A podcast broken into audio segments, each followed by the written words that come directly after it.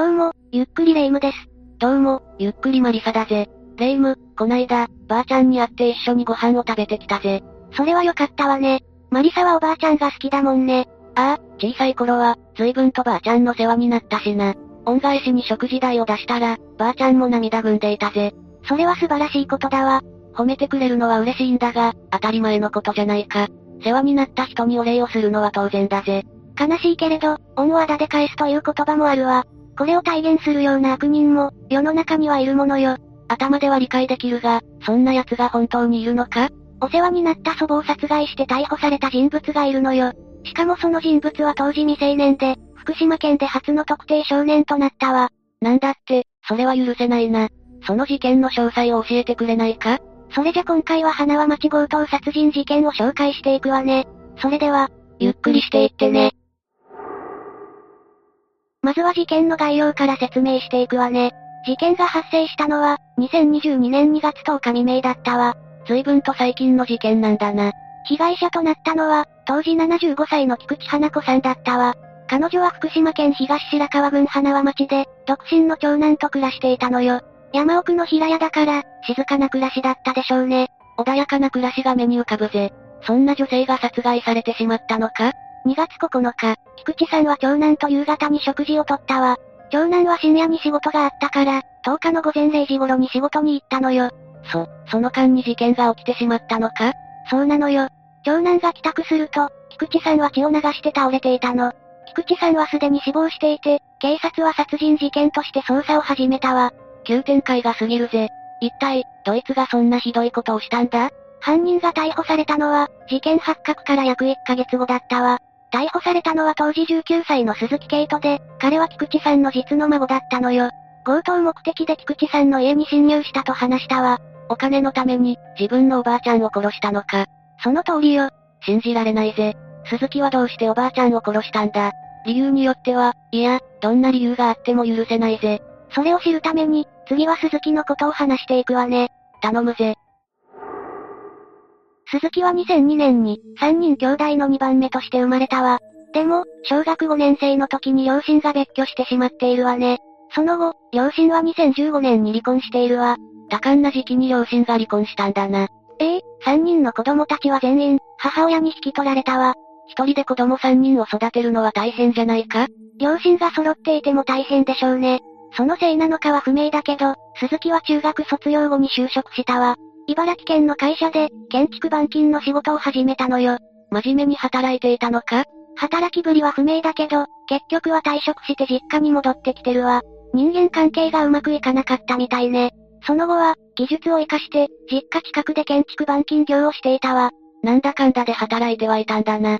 働いていた会社では、真面目に仕事をして無遅刻無欠勤だったそうね。そして、鈴木は建築板金業で独立したのよ。母親と一緒に暮らしてはいなかったけど、鈴木は月平均で40万円を稼いでいたわ。そこまで稼げるなら、生きていくには十分じゃないか。経費も税金もかかるけど、それを差し引いても十分に暮らしていける金額ね。でも、鈴木の生活は月40万の稼ぎじゃ足りなかったのよ。まさかだが、浪費癖があったのか？そうなのよ。鈴木は独立してから、高級車やブランド品にこだわるようになったの。小規模ではあっても社長だから、見栄を張ったのかもしれないわね。それに、趣味の車の改造でも散財していたのよ。だが、いくら社長でもない袖は触れないぜ。そのお金はどこから出てきたんだ？鈴木は借金をしていたのよ。派手な暮らしと収入のバランスが取れなかったのね。そして、その借金の相手が菊池さんだったの。おばあちゃんからお金を借りていたのか。鈴木は菊池さんのお金で運転免許証を取らせてもらったわ。さらに2022年1月20日には、交際相手と一緒に菊池さんの家を訪ねているの。もちろん、要件は金の無心だったわ。とんでもない話だな。彼女の前でおばあちゃんにお金をねだったのか？この時は、彼女が妊娠したから検査費用が欲しいと話したそうね。情けないにも程があるな。高級車もブランド品も型なしだぜ。その辺の感覚は鈴木にしかわからないわね。鈴木という男についてはよくわかったぜ。だが、どうして菊池さんを殺害することになったんだ？きっかけは、鈴木が茨城から地元に戻ってきた頃に起こったわ。鈴木が運転免許証を取得したのはこの頃だったのよ。まさか、そのお金を出してくれたから金があると考えたのか？少し違うわね。免許取得後に、運転できない菊池さんを連れて、鈴木は銀行に行ったのよ。菊池さんは口座からお金を下ろす予定で、鈴木は付き添いね。免許取得の費用を出してもらったんだから、当然だな。そして、鈴木は菊池さんの ATM 操作を手伝ったわ。そこで、菊池さんの口座の中にある預金額を知ったのよ。なるほどな。だが、それは社長になる前のことだよな。ええ鈴木が独立したのはその後のことね。でも、派手な生活の裏で、鈴木は菊池さんから十数万円の借金をしていたわ。逮捕後の鈴木の話によると、車や仕事道具に出費し管理ができなかった。ばあちゃんには甘えているところがあっただそうね。甘えるのは結構だが、いい年してお金を無心するのは違うぜ。菊池さんもそう思ったのかもしれないわね。事件が起こった2022年1月、ついに菊池さんはお金の無心を断ったのよ。鈴木は車の修理がしたかったようね。ずるずる貸し続けてもいいことはないからな。これで鈴木が行動を改めてくれればいいんだが、そうはならなかったんだな。ええ鈴木は菊池さんの口座残高を覚えていたからね。借金を断られた鈴木は盗むしかないとすぐに思ったそうなの。鈴木の考えが理解できないぜ。だが、実行に移してしまったんだな。話は事件が発生した2022年2月10日に戻るわ。菊池さんと同居していた長男が出勤した後だよな。鈴木はこの後に侵入したんだな。ええ鈴木はレンタカーを使用して菊池さんの自宅に向かったわ。そして、菊池さん宅の近くに車を止めたのよ。玄関先にいる犬が吠えるのを避けるためだったわ。随分と手が込んでいるんだな。ええ鈴木は入念な準備をしていたのよ。黒い服に手袋を用意して、鉄パイプまで用意していたの。おいおい、どうかしているぜ。鈴木は、菊池さんの家の駐車場も確認しているわ。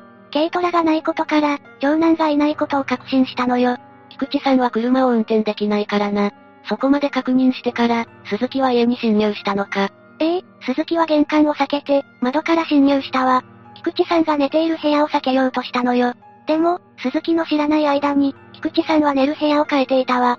鈴木が侵入した部屋は、現在の菊池さんの寝室だったの。菊池さんは気がついたのか？その時、菊池さんは寝室で寝ていたわ。でも、侵入者には気がついていたのよ。事実、鈴木が寝室に侵入した時、菊池さんは起き上がろうとしていたのよ。寝室は豆電球一つしかついていなかったけど、鈴木にはそれが分かったの。少しの明かりでも、人の動きくらいはわかるもんな。それで、鈴木はどうしたんだ？鈴木は持っていた鉄パイプで、菊池さんを追い出したわ。鈴木には情け容赦というものがないのか ?5 回ほど殴ってからとんでもないことをしたと自覚したそうよ。でも鈴木はオーダーをやめず、15回ほど殴り続けたのよ。菊池さんが倒れた後も、ゴルフのように殴っていたの。若い男に鉄パイプで、そんなに殴られたら死んでしまうぜ。ええ菊池さんは頭部などから出血し、倒れてしまったわ。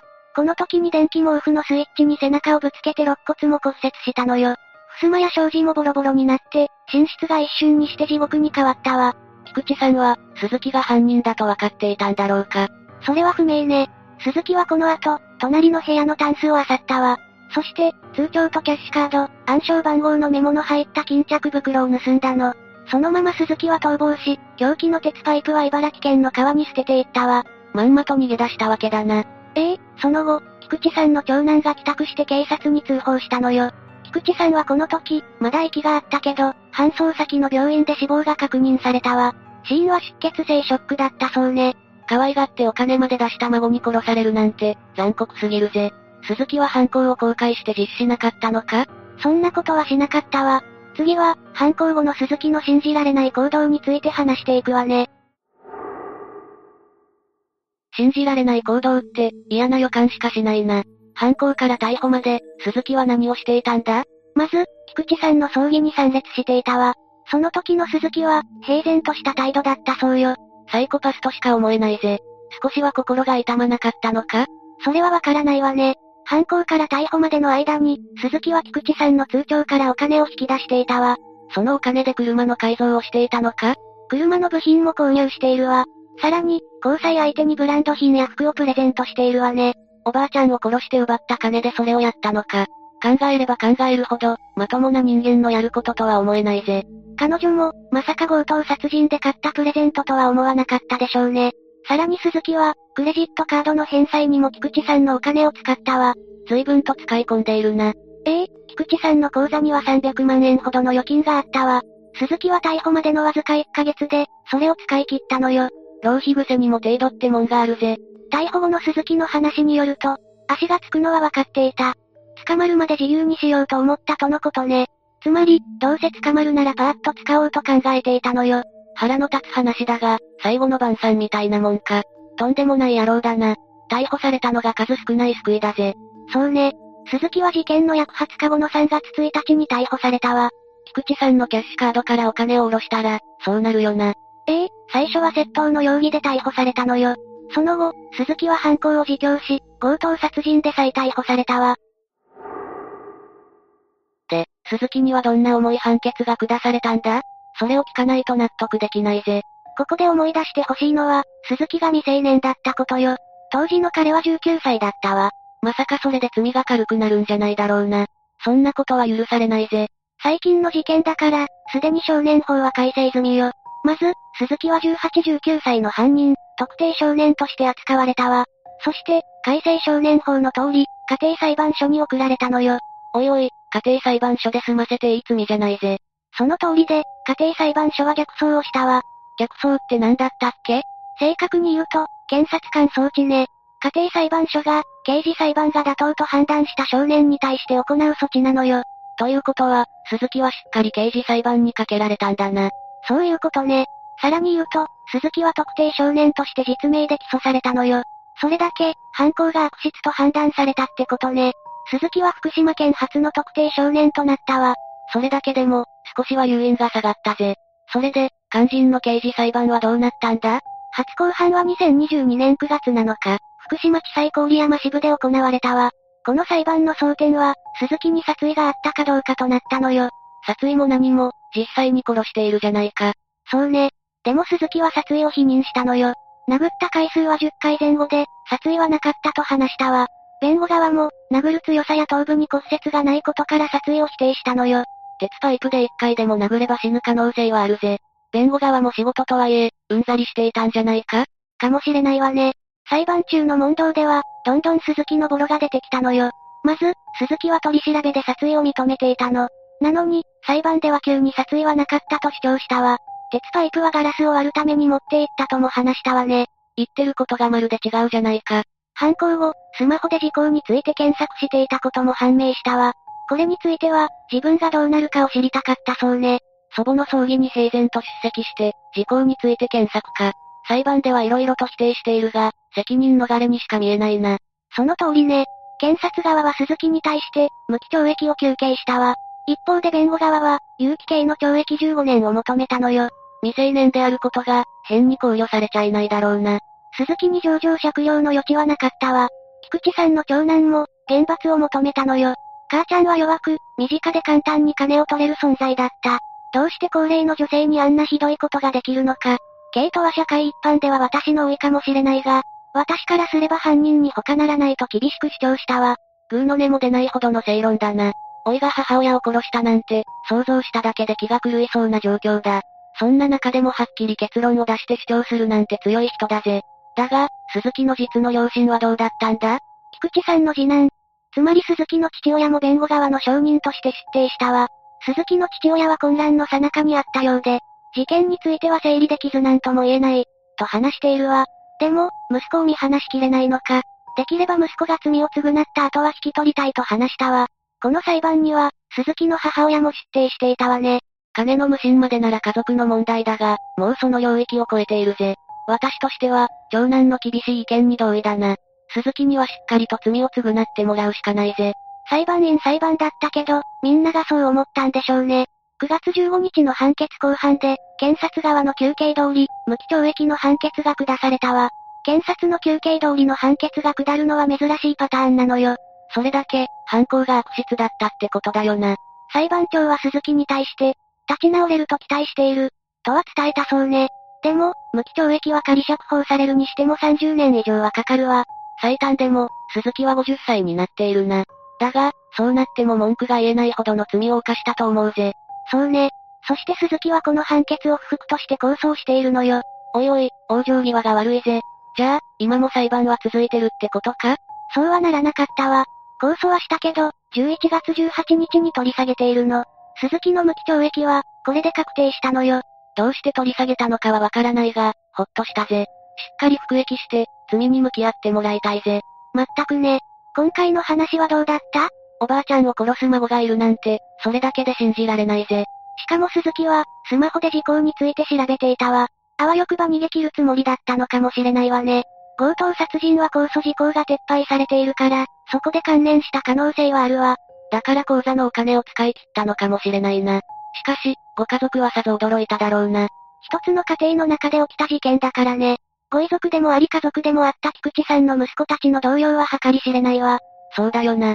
鈴木の両親は離婚していたが、家庭環境に問題はなかったのか？それについては、鈴木の母親が裁判に出廷した際に話しているわね。鈴木は幼少期から、暴力とは無縁の環境だったそうよ。なら、なおのこと鈴木本人の問題ということになるな。見栄を張るのも散財も結構だが、人に借りてはいけないぜ。ましてや盗むなんて言語道断だし、強盗殺人は論外よね。私はおばあちゃんを大事にしたいと思ったぜ。そうね。